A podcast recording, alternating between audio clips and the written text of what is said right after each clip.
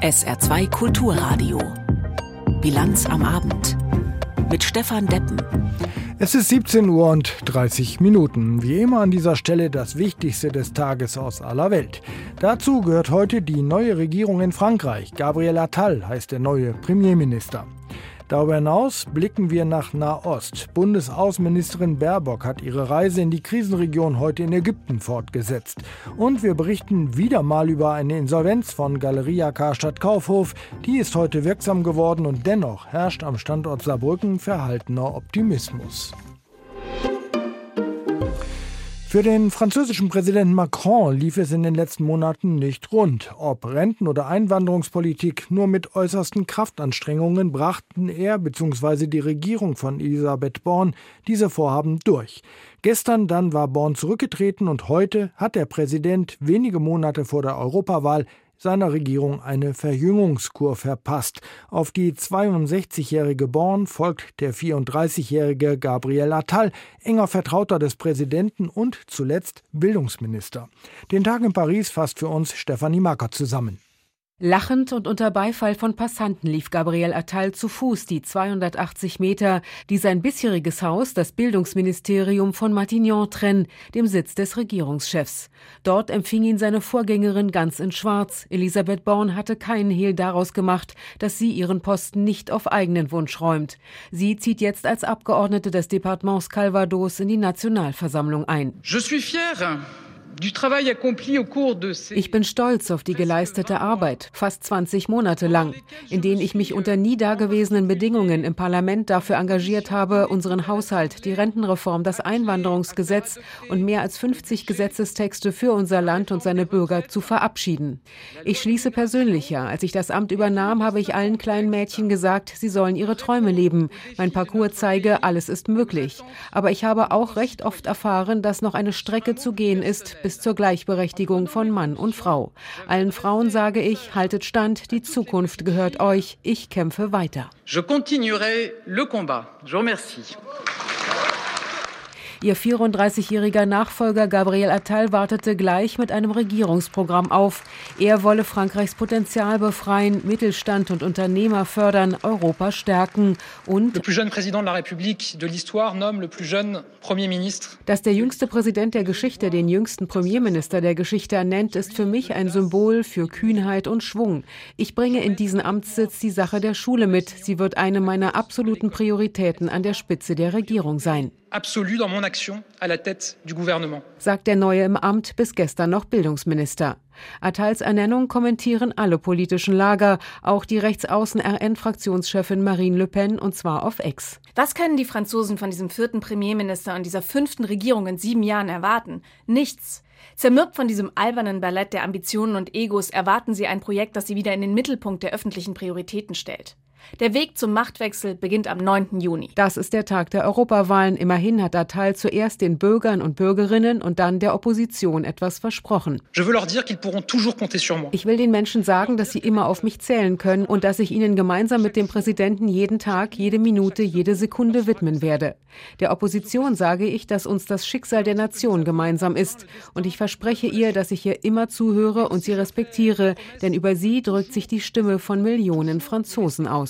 Parce qu'à travers eux, c'est la voix de millions de Français qui s'expriment. Der Abgeordnete der weit links stehenden Partei LFI, Thomas Porte, glaubt den Worten nicht. Im Nachrichtensender BFM TV sagte er, Elisabeth Born avait eu exactement les mêmes mots. Schon Elisabeth Born hat doch von Kompromissen mit der Opposition gesprochen und dann hat sie 23 Mal den Artikel 49.3 eingesetzt, mit dem Gesetze ohne Debatte durchgewunken werden können.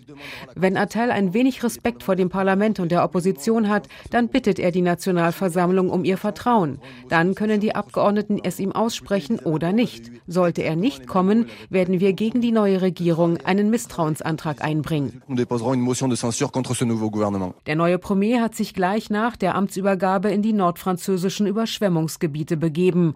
Auf den Umfragen zufolge beliebtesten Politiker Frankreichs kommen sinnbildlich Fluten an Problemen zu und wenig Vorschusslorbeeren. Aus Paris in den Nahen Osten. Die bundesdeutsche Außenministerin Baerbock hat ihre Nahostreise heute in Ägypten fortgesetzt. Dabei hat, sich unter anderem, hat sie unter anderem erneut gefordert, weitere Zugänge zum Gazastreifen zu schaffen, um die Zivilbevölkerung besser versorgen zu können. Aus Kairo berichtet Nina Amin. Kinderschlafsäcke, Decken, Isomatten und Feldbetten. Knapp 40 vollbeladene Paletten hat die Bundeswehr in den Norden der ägyptischen Sinai-Halbinsel geflogen. Am Mittag hat Außenministerin Annalena Baerbock die Waren am Flughafen von El Arish dem ägyptischen Roten Halbmond übergeben. Humanitäre Hilfe für die Menschen in Gaza, die auf der Flucht der israelischen Militäroffensive ihre Häuser und Wohnungen verlassen mussten, in provisorischen Unterkünften leben. El Arish ist zu einem Drehkreuz für Hilfsgüter aus Europa und den Golfstaaten geworden. Der Flughafen ist nur wenige Kilometer vom Gazastreifen entfernt. Alle Waren für Gaza werden durch israelische Behörden kontrolliert. Erst dann können Hilfsorganisationen die Sachen verteilen.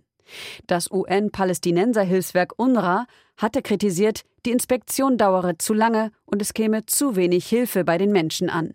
Baerbock sprach sich in Ägypten dafür aus, Lieferungen für die notleidenden Menschen zu erleichtern, zum Beispiel indem weitere Grenzübergänge in den Gazastreifen geöffnet werden. Die Lage in Gaza aber hat sich auch heute nicht gebessert. Im Gegenteil, heftige Kämpfe auch heute, dazu Beschuss aus dem Süden Libanons in Richtung Israel. Daran hatte auch der Besuch von US-Außenminister Blinken in Israel nichts ändern können. Aus Tel Aviv Bettina Meyer. So viel Luftalarm hat es im Norden Israels entlang der Grenze zum Libanon schon lange nicht mehr gegeben. Meldungen über feindliche Flugobjekte, Raketen und Mörserbeschuss wechseln sich mit Meldungen über gezielte Angriffe der israelischen Armee auf Hisbollah-Stellungen und Kämpfer der Terrormiliz ab. Der Konflikt im Norden Israels heizt sich auf. Währenddessen dauern die Kämpfe im Gazastreifen an. Von hier meldet das israelische Militär bis zum Nachmittag neun tote Soldaten. Es ist der verlustreichste Tag für die Armee seit Kriegsbeginn. Und auch die Zahl der palästinensischen Todesopfer steigt weiter an. Zur gleichen Zeit versucht US-Außenminister Anthony Blinken bei seinem Besuch in Israel zu deeskalieren und ein Fünkchen Hoffnung zu verbreiten. Er trifft die Führungsriege der israelischen Regierung, auch Premier Netanyahu, der am Tag zuvor keinen Hehl daraus machte, dass er bereit sei, die Lage im Norden eskalieren zu lassen, sollte es nicht anders gehen. Trotz des Krieges gebe es echte Gelegenheiten für eine Annäherung Israels an arabische Staaten in der Region, sagte Blinken bei einem Treffen mit seinem israelischen Amtskollegen Katz. Dafür müsse der Krieg in Gaza enden und ein praktischer Weg zu einem palästinensischen Staat gefunden werden, so Blinken. Israel müsse jetzt aber auch sicherstellen, dass sich das Massaker vom 7. Oktober nicht wiederholt. Aus dem Nahen Osten in die Ukraine. Dort setzt sich der zermürbende Krieg der Ukraine gegen die russische Armee fort. Zusätzlich belastet werden Soldaten wie Zivilbevölkerung durch die winterlichen Verhältnisse. Aus Kiew berichtet für uns Andrea Beer. Zehntausende Menschen in mehr als 1000 Ortschaften haben zurzeit keinen Strom. Das teilte das ukrainische Energieministerium in Kiew mit. Vor allem in den Regionen Dnipropetrovsk, Odessa, Mikolajew, Cherson und Kirow-Wochrad seien wegen Kälte und einem starken Wind Leitungen eingefroren. Fast 300 Notfallteams seien unterwegs, um die Schäden zu reparieren. In der Ukraine herrschen zurzeit teilweise Temperaturen bis zu minus 15 Grad und kälter. Es gäbe nicht zu wenig Strom im Netz, betonte das Energieministerium. Das Energieunternehmen Ukrenergo rief dennoch zum Stromsparen auf. Am Dienstagmorgen sei so viel Strom verbraucht worden wie bisher noch nie in der laufenden Heizperiode. Ukrenergo appellierte an Privat- und Geschäftsleute, Strom zu sparen, keine Elektrogeräte zu verwenden oder Bügeln und Staubsaugen auf Randzeiten zu verlegen, wie den Abend oder das Wochenende. Nach Angaben der regionalen Militär Militärverwaltung sind auch in der Region Kharkiv rund 17.000 Menschen ohne Strom, vor allem in Gemeinden nahe der Grenze mit Russland. Der Chef der Militärverwaltung Oleg Sinegubov sagte im ukrainischen Fernsehen, dies sei eine Folge der russischen Angriffe Anfang der Woche. Angreifer Russland beschießt gezielt Energieinfrastruktur, Umspannwerke, Leitungen oder Transformatoren sind teilweise stark beschädigt und das System läuft laut Experten bereits mit Reservetechnik. Zur bundesdeutschen Innenpolitik. Gestern erst hatte sich die Kritik an der Bundesregierung flächendeckend bei den Bauernprotesten lautstark artikuliert. Das kann auch die Grünen als eine von drei Regierungsparteien nicht kalt lassen. Neben inhaltlichen Fragen, die zu beantworten sind, gilt es auch Wahlkämpfe zu führen, und zwar möglichst erfolgreich. Genügend Themen also für die Klausurtagung der Grünen in Berlin. Die Klausurtagung ist heute zu Ende gegangen und Dietrich Karl Meurer fasst die Ergebnisse für uns zusammen. Für ihre Klausur haben sich die Bündnisgrünen eine schicke Event-Location in einem Industrieloft am Spreeufer mitten in Berlin ausgesucht. Das Ziel, die politische Strategie für das Jahr ausloten. Ein Jahr, in dem wichtige Wahlen anstehen. Selbstkritisch zeigt sich Co-Parteichef Omid Nuripur. Die Umfragen sind nicht berauschend. Äh, wir wollen auch nicht berauscht sein, wir sollen nüchtern an die Sachen herangehen. Aber es ist richtig, die sind zwar stabil, aber, aber nicht so, dass wir jetzt äh, damit äh, ausreichend zufrieden sein können. Und auch Co-Parteichefin Ricarda Lang räumt ein, dass in der Regierungskoalition mit SPD und FDP nicht immer alles rund lief. Wir haben uns als Ampel in den letzten zwei Jahren zu oft gegenseitig das Bein gestellt. Für 2024 nimmt sich die Partei nun vor. Wir wollen in diesem Jahr Vertrauen zurückgewinnen Vertrauen die Grünen, aber auch in demokratische Institutionen als solches. Mit Blick auf das Erstarken von populistischen Kräften, etwa der AfD, sieht Lang den klaren Auftrag. Wir müssen zeigen, dass wir besser sein können. Bei den in diesem Jahr anstehenden Europa-, Kommunal- und Landtagswahlen wollen die Grünen mit Ideen für den Arbeitsmarkt Akzente setzen. Dazu gehört zum Beispiel, den Mindestlohn anzuheben, auch wenn der gerade erhöht wurde. Wir wissen auch, dass durch die Entwicklung der Inflation also viele Menschen zu einem Reallohnverlust gekommen ist und dass der Mindestlohn der jetzigen Höhe nicht ausreicht, sondern weiter steigen muss. Angestrebt wird auch der Abschluss des geplanten Tariftreuegesetzes. Es würde dafür sorgen, dass öffentliche Aufträge nur an Unternehmen vergeben werden dürfen, die bestimmte Arbeitsbedingungen einhalten. Was klar ist, kein staatliches Geld für Lohndumping. Wo der Staat als Auftraggeber auftritt, muss nach Tarif bezahlt werden. Eine wichtige Rolle soll bei den Grünen auch der Kampf gegen den Fachkräftemangel spielen, sowie das Eintreten für eine bessere Vereinbarkeit von Familie und Beruf, damit mehr Frauen voll erwerbstätig sein können. Die Partei will zudem mehr Umwelt- und Klimaschutz. Ein entsprechender Beschluss wurde auf der Klausur in Berlin gefasst. Co-Parteichef Nuripur sagt, Naturschutz sei keine nette Zugabe. Naturschutz ist kein nice to have. Naturschutz ist, und das sieht man gerade in diesen Tagen ja maßgeblich, zentral, nicht nur für Lebensqualität, sondern für den Bestand von Leben. Nuripur verweist auf das aktuelle Hochwasser, die Folgen für die Menschen in den betroffenen Regionen, für die Landwirte, deren Felder unbestellbar werden und verspricht, alles dafür zu tun, damit die Klimakrise solche Extremwetter nicht äh, äh, verstetigt, wie wir es zurzeit erleben. Ziel ist es, besser Extremwetterereignisse vorzubeugen und die Folgen zu lindern. Auf der Klausur in Berlin versuchten die Grünen ihr Profil zu schärfen. Wie viele Wählerinnen und Wähler sie damit überzeugen, wird sich zeigen. Karstadt und Klima, das sind zwei weitere Themen gleich in der Bilanz am Abend, jetzt aber um 17.43 Uhr. Erst einmal die Nachrichten heute mit Tanja Philipp Murer. Fruchtbares Land und gute Böden werden immer knapper. Das geht aus dem heute vorgestellten Bodenatlas 2024 hervor, einer Studie unter Beteiligung von BUND und der grünen nahen Heinrich Böll Stiftung. Demnach gelten weltweit mehr als ein Drittel der landwirtschaftlich genutzten Flächen als qualitativ minderwertig. Innerhalb der EU seien rund 60 Prozent der Böden geschädigt. Laut der Erhebung nimmt gleichzeitig die Wüstenbildung zu. Als Ursachen verweist weist die Studie unter anderem auf zu intensive und zu stark industrialisierte Landwirtschaft sowie auf die Auswirkungen der Klimakrise. Nach dem Absturz einer Gondel im österreichischen Ötztal haben Einsatzkräfte vier Schwerverletzte geborgen. Die Polizei geht bislang davon aus, dass ein Baum auf das Seil der Gondel gestürzt war und diese dadurch sieben Meter in die Tiefe fiel. Eine Person befinde sich in kritischem Zustand. Die knapp drei Kilometer lange Bahn transportiert Skifahrer vom Tal auf etwa 2000 Meter Höhe.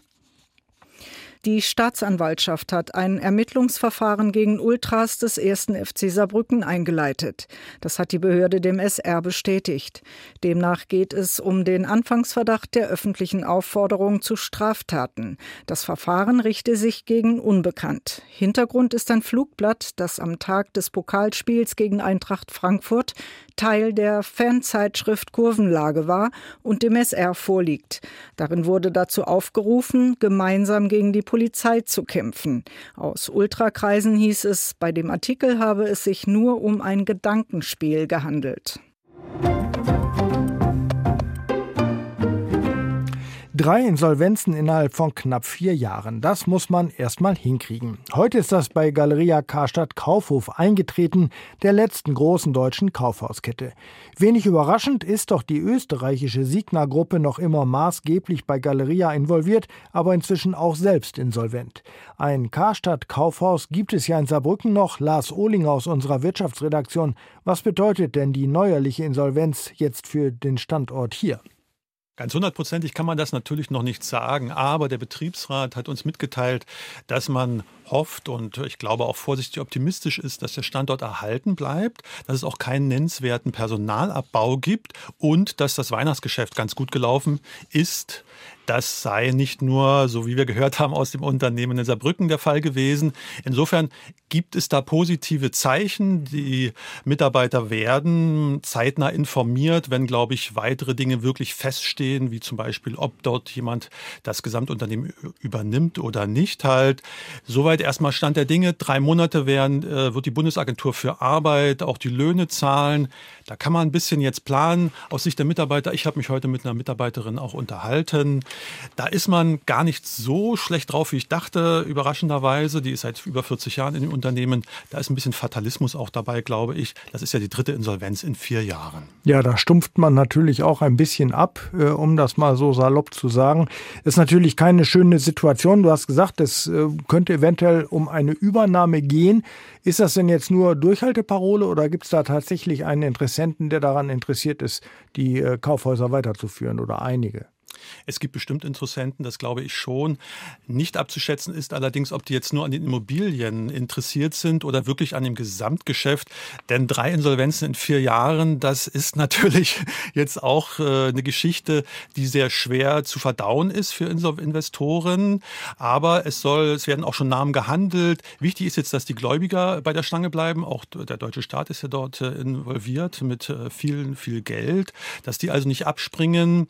Und dann sagt man, dass das digitale, also das Online-Geschäft und das stationäre Geschäft ganz gute Chancen hat. So viele große Warenhausketten gibt es ja nicht mehr in Deutschland.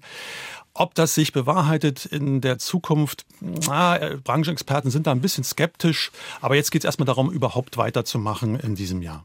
Also der Betrieb in Saarbrücken geht im Moment weiter. Bis wann kann man nicht sagen, weil man nicht weiß, wie lange das Insolvenzverfahren läuft. Wie hat sich denn der Insolvenzverwalter bisher äh, positioniert? Hat er sich schon geäußert? Das ist natürlich ganz neu jetzt die ganze Geschichte. Die haben ja jetzt erst äh, beim Amtsgericht Essen dort die Insolvenz beantragt. Der wird sich jetzt erstmal einen Überblick verschaffen. Denn das ist ja doch ein Unternehmen, was recht breit aufgestellt ist. 92 Filialen, über 15.000 Beschäftigte. Verdi hat heute allerdings mitgeteilt, dass es eher 12.000 sind, dass da noch Zeitarbeiter, Saisonkräfte mit dazu kommt, da geht es dann schon los. Da kann man ein bisschen erahnen, wie kompliziert diese ganze Kiste auch ist halt. Dann muss man sehen, ist es vermietet, die Immobilie, wo der Standort drinne ist. Das soll zum Beispiel in Saarbrücken der Fall sein. Die Geschäftsführung hat heute mitgeteilt, dass die Mieten zu teuer sind, äh, dass auch die Dienstleistungen teilweise sehr teuer sind und man deswegen äh, kämpft mit der ganzen Geschichte. Und dann hängt bei dem Unternehmen natürlich am Bein wie ein Klotz der Eigentümer, die Signa-Gruppe, die ja in Turbulenzen geraten ist in den letzten Monaten. 200 Millionen Euro sollte die eigentlich beisteuern. Auch hatte man gehofft gehabt, aber jetzt sind die auch in Insolvenz und die sollen als Eigentümer abgelöst werden. Es gibt Investoren, haben wir ja schon gesagt, mögliche, wo Gespräche auch angelaufen sind. Aber der Insolvenzverwalter muss sich jetzt erstmal wirklich einen Überblick verschaffen. Äh, gibt es denn aus der Politik schon Reaktionen? Ist man da entweder bereit, nochmal Geld reinzutun oder eher nicht? Und äh, gibt es eventuell auch schon hier aus Saarbrücken Reaktionen? Die Bundespolitik hält sich da im Moment noch zurück. Äh, da ist man ja auch ein gebranntes Pferd. Da ist man ja, hat man in den letzten Jahren immer wieder Geld dazu gegeben. Auf jeden Fall hat es aber die Bundesagentur erstmal festgestellt, dass es eine positive Zukunftschance gibt. Denn das ist eine Voraussetzung, damit man überhaupt drei Monate die Löhne übernimmt halt.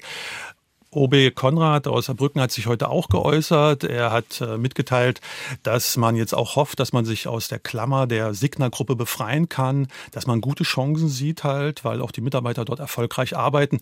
Viel tun kann man dort aber nicht. Das hat man ja auch schon bei Kaufhof gesehen. Man kann nur die Daumen drücken und hoffen, dass es dort weitergeht. SR-Reporter Lars Ohlinger zur neuerlichen Insolvenz von Galeria Karstadt Kaufhof. Wir haben das Gespräch kurz vor unserer Sendung aufgezeichnet. Damit kommen wir zum Wetter. Nein, nicht zum Wetter von heute, sondern zu dem des vergangenen Jahres. Im Saarland war es sehr nass und sehr warm. Und nicht nur hier. 2023 war das mit Abstand wärmste Jahr bisher. Das hat der EU-Klimadienst jetzt auch ganz offiziell ermittelt und mitgeteilt. Aus Brüssel berichtet Jakob Mayer.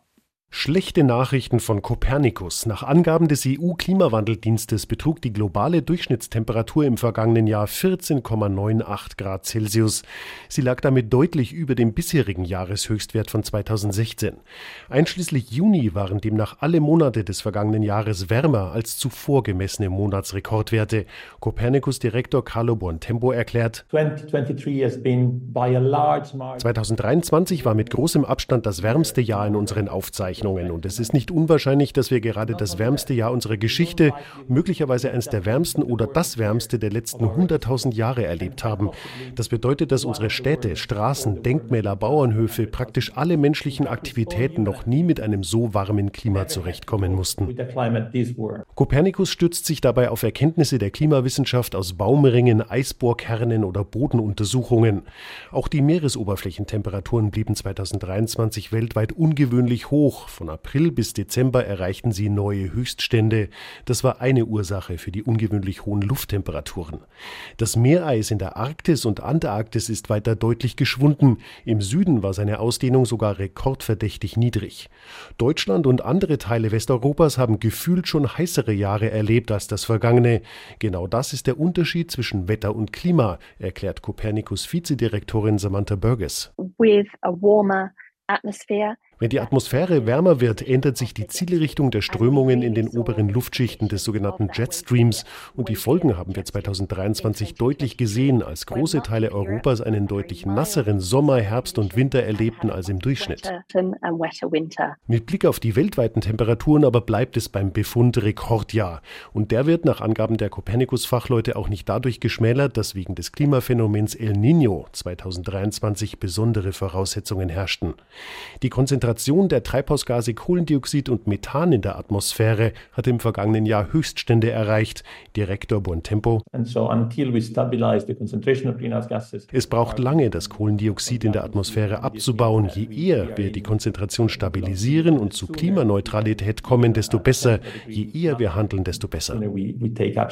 Kopernikus weist auf die vielen extremen Wetterereignisse im vergangenen Jahr hin. Hitzewellen, Überschwemmungen, Dürren und Waldbrände, die ihrerseits in enorm viel CO2 freisetzten. Mauro Facchini von der zuständigen Generaldirektion der EU-Kommission erklärt, Die Daten sind ein weiterer Beweis für die drastischer werdenden Folgen des Klimawandels. Die EU hat sich verpflichtet, den Ausstoß ihrer klimaschädlichen Gase bis 2030 um 55 Prozent zu senken. Bis dahin sind es nur noch sechs Jahre. Die Aufgabe ist klar.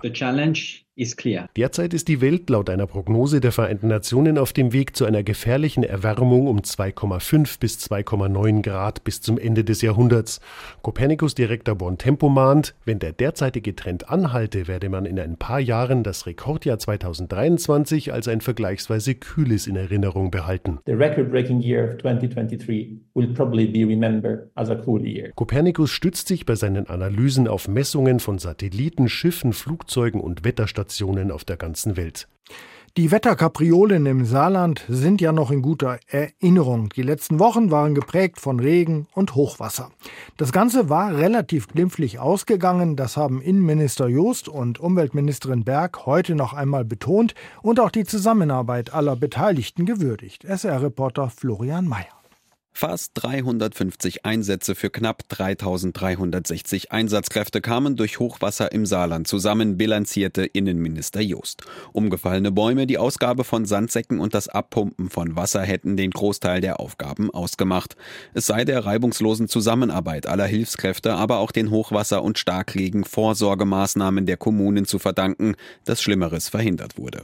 48 Kommunen verfügen laut Umweltministerin Berg aktuell über solche Konzepte. Auf Saarlouis, Wattgassen, Schiffweiler und Spiesen-Elversberg, die da noch fehlen, werde das Ministerium noch einmal zugehen, so Berg. Die Umweltministerin sprach sich außerdem für eine Elementarversicherungspflicht für alle Hausbesitzer aus. So könnten die Kosten solidarisch verteilt werden. Aktuell werde eine solche Pflichtversicherung auf Bundesebene geprüft.